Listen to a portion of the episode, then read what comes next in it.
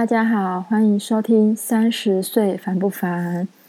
三十岁很烦，但让我们一起创造非凡。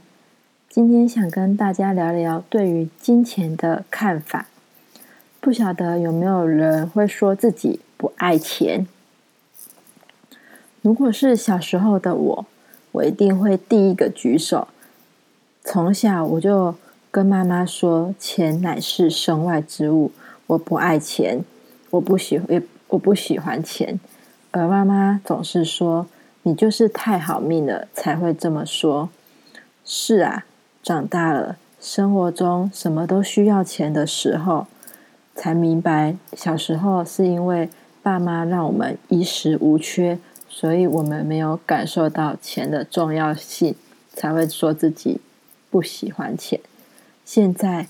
必须花自己的辛苦赚来的钱，还有生活中什么都需要用到钱的时候，才明白钱不是万能，但是没有钱是真的万万不能啊！我想在三十岁的时候，我有一个很大的烦恼之一，就是经济压力，人生即将步入下一个阶段。可能需要买房，然后需要养家，或者是准备要结婚，在筹备婚礼的过程中，也是什么都是比开销。然而回首清点自己的积蓄，突然觉得从大学毕业工作以来的这些年，好像都白工作了。因为即使有在赚钱，好像也是个月光族。而以前只要养活自己就足够了，所以觉得诶没有什么经济压力。但是当现在不只是要养活自己，甚至要养活一个家的时候，好像突然有点后悔自己过往的那些奢侈，便开始研究了一些投资方法，然后或者是一些理财的管道。然后也开始想接一些案子，就是像希望可以自己可以成为斜杠青年，然后想尽各种办法，希望可以再再多赚一点钱，也开始希望自自己可以是个有钱人。这也让我想起自己好像自打嘴巴，以前我总是说我不喜欢有钱人。因为不喜欢他们高傲、高姿态的样子，也不想要自己像个哈巴狗一样扒着他们的感觉。我觉得自己靠自己，也不需要看到他们的脸色，所以并不需要去攀附他们的关系。后来记得妈妈曾经跟我说，要跟有钱人交朋友。我当下听了，觉得。超反感的，因为我觉得这感觉超势利的。但是换个角度想，我可以理解这句话。跟有钱人交朋友，另一个层面也是我们在利用他们，因为他们有我们想要学习的能力，也可能有我们可以取得的资源，可能是我们一个很好的人脉关系。不过。不过，好像我目前身边倒是没有遇到这种，嗯，类似富二富二代的朋友。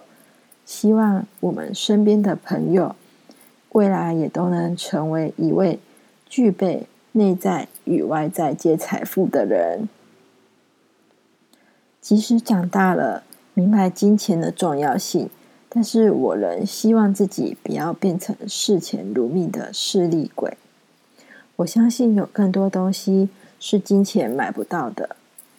刚好最近在看一部韩剧，叫做《我的新创时代》，里面的奶奶她即使卖热狗生活很辛苦，不算富有，但是仍坚持尽一己之力来帮助剧中的男主角。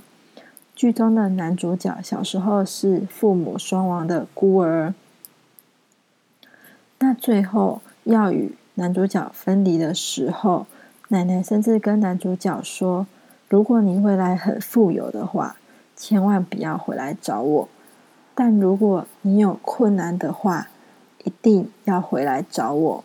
我觉得这句话超级超级超级感动的，就是是有多少呢？有有多少人会是在你遇到困难的时候，反而是在你身边的呢？这也让我有很大的一个醒思。从小到大，我一直都很喜欢帮助他人。因为我觉得助人为快乐之本，在帮助他人的过程中，我自己的内心也真的会感到特别的快乐。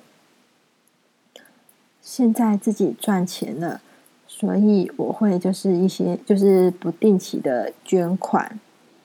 只是以前我比较会是在有其他的奖金或是额外的收入的时候，才会去做捐款。